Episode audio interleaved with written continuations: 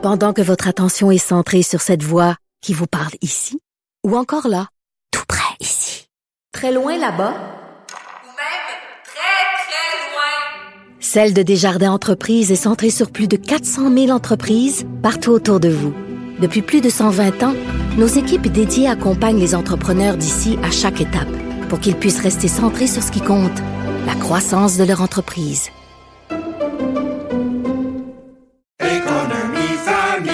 Ici Ricardo. et Émilie, marchand d'IGA. On a envie de vous inspirer à bien manger. À moins de 5 la portion. Suffit de repérer les produits valeurs sûres et de les cuisiner avec une de nos recettes. Les valeurs sûres, c'est bien pensé, hein? Bien sûr! Détails sur IGA.net.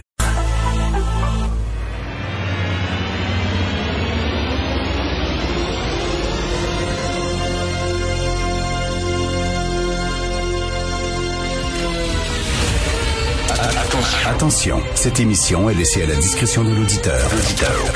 Les propos et les opinions tenues lors des deux prochaines heures peuvent choquer. Peuvent choquer. Oreilles sensibles s'abstenir. Richard Martineau. Un animateur pas comme les autres. Richard Martineau. Bonjour, bon lundi, ma gang de malades. J'espère que vous avez passé un excellent week-end. De quoi se mêle Madame Jeanne Kamel? Donc, Madame Jeanne Kamel, c'est la coroner qui a enquêté sur le décès tragique de Madame Joyce Echaquan. Et là, elle dit dans son rapport que le gouvernement du Québec doit reconnaître qu'il existe du racisme systémique. Attends une là, là, elle va un petit peu trop loin, là. Elle va un peu trop loin. Je pense qu'elle outrepasse son mandat. Est-ce que c'est vraiment euh, dans, tu sais, qu'est-ce qui s'est passé au juste à l'hôpital, qu'est-ce qui est arrivé? Mais là, racisme systémique, c'est un terme éminemment laudé, plombé, comme on dit en bon français, avec une connotation politique. C'est comme islamophobie. Hein? Islamophobie, on le sait que c'est un terme qui a été créé de toutes pièces. Euh, Est-ce que vous entendez souvent parler de catophobie, de christianophobie? Euh, euh, non. Bon, c'est un terme euh, laudé, plombé. Et là, racisme systémique, est-ce qu'il y a des racistes dans le système de santé au Québec? Bien oui. Malheureusement, nous ne sommes pas une société meilleure que les autres. D'ailleurs, c'est un peu fatigant, ça. On a l'impression que le Québec devrait être une société irréprochable. Sinon, on est dégueulasse, on est raciste. Là, on, a, on a mis la barre très, très haut pour le Québec. C'est bizarre, hein?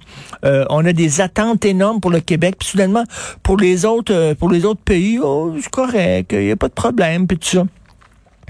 Alors euh, là, euh, on parle, est-ce qu'il y a des racistes dans le système de santé? Oui, malheureusement, il y en a. Le racisme est la chose la mieux partagée au monde, malheureusement. Mais est-ce que le système de santé lui-même, en tant qu'institution, est raciste? Est-ce que il y, a, il y a- il y a des lois dans le système de santé? Il y a une culture qui existe dans le système de santé qui fait que parce que tu es une personne racisée, parce que tu es une personne de couleur, parce que tu es un autochtone, tu vas nécessairement être moins bien euh, soigné que les autres, je ne le crois pas. Et Makakoto, aujourd'hui, dans sa chronique à la page 13 du Journal de Montréal, euh, écrit un texte intitulé Racisme, on se calme. Je vais lire le début du texte de Maca. Non, le racisme ne non, le Québec ne mérite pas le procès que même une partie de son élite politique et intellectuelle lui fait en ce moment. Le Québec serait-il coupable par association? Il n'est tout de même pas à l'origine de la loi sur les Indiens, dont découle le statut colonial des peuples autochtones et le cortège de mépris, de stéréotypes et de préjugés qui vient avec.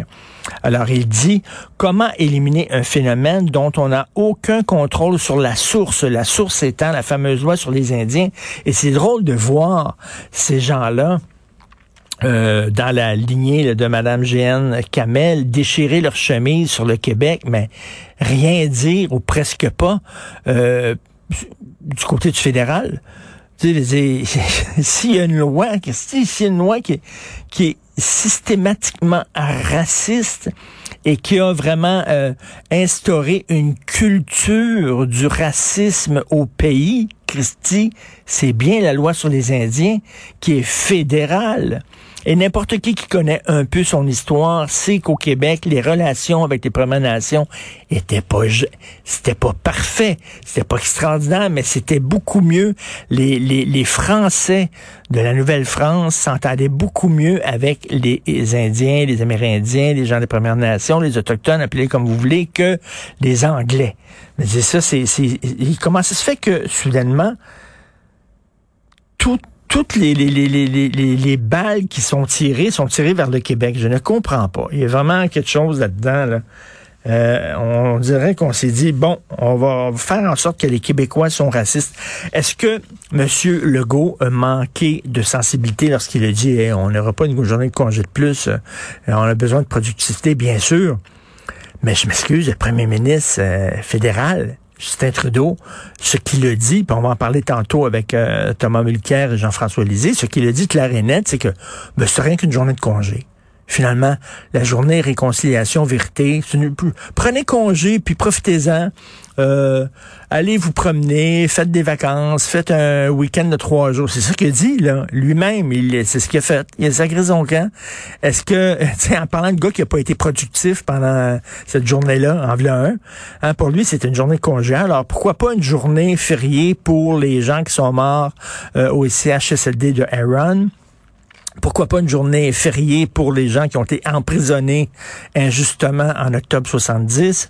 Pourquoi pas une journée fériée pour les Japonais qui ont été internés, les, les, les, les Canadiens d'origine japonaise qui ont été internés dans des camps euh, pendant la Deuxième Guerre? sais, on prend en aligné, là. Et c'est tellement Justin Trudeau, ça, de dire, j'ai fait une journée de congé, j'ai instauré une journée de congé, j'ai décrété une journée de congé, voici ma job est faite. Maintenant, je vais sacrer mon camp, puis je vais aller euh, à Torino. Quand même, honte à lui. Ce week-end, il y avait Paul Journet dans la presse qui nous disait qu'il fallait être compréhensif et patient envers les antivax crainqués, qu'il fallait les comprendre. Il y, a de la, il y a de la souffrance, il y a de la douleur là-dedans. C'était le troisième chroniqueur d'affilée à dire ça. Il y a eu Rimol Coury dans la presse aussi et Francine Pelletier euh, dans Le Devoir. Je suis désolé, c'est au-dessus de mes forces. Je vais le dire, c'est au-dessus de mes forces. Je n'ai plus de patience envers ces gens-là. Je peux comprendre peut-être à la limite que des gens qui hésitent pour des bonnes raisons, qui sont de bonne foi. Cela dit, tabarnouche, ça fait deux ans qu'on parle de ça. Là. Comment? Ça fait deux ans. Imaginez le monde sans vaccin, ce serait bien pire. si on peut sortir, si on peut aller au restaurant, si on peut... Oui, il y a le passeport vaccinal, mais quand même, c'est quand même mieux que le confinement. Avez-vous une mémoire? Rappelez-vous le confinement. On pouvait même pas, le même, on pouvait pas du tout aller dans les restaurants, dans les cinémas, tout, tout était fermé, sauf les quincailleries. Ça vous, ça vous tente de retourner à cette période-là? Si maintenant on peut ouvrir, c'est grâce justement au vaccin. Donc, euh, que les gens qui se fassent pas vacciner aujourd'hui, et surtout qu'il y a des gens qui sont agressifs, violents, qui insultent les médecins, qui insultent les médias, qui insultent... Non, je, je, n'ai aucune compréhension, je n'ai aucune patience envers ces gens-là. Ma patience est rendue à bout, donc il y a peut-être de la souffrance là-dedans, mais il y a surtout énormément d'agressivité. Et euh, malheureusement, c'est pas fini, ça, parce que je pense que ça va perdurer, ça, après, malheureusement, après la après la pandémie. Donc, nous allons maintenant ben, discuter avec euh, Thomas Mulcair et Jean-François Lisée. Quelque chose me dit qu'on va parler du voyage de M. Trudeau à Torino.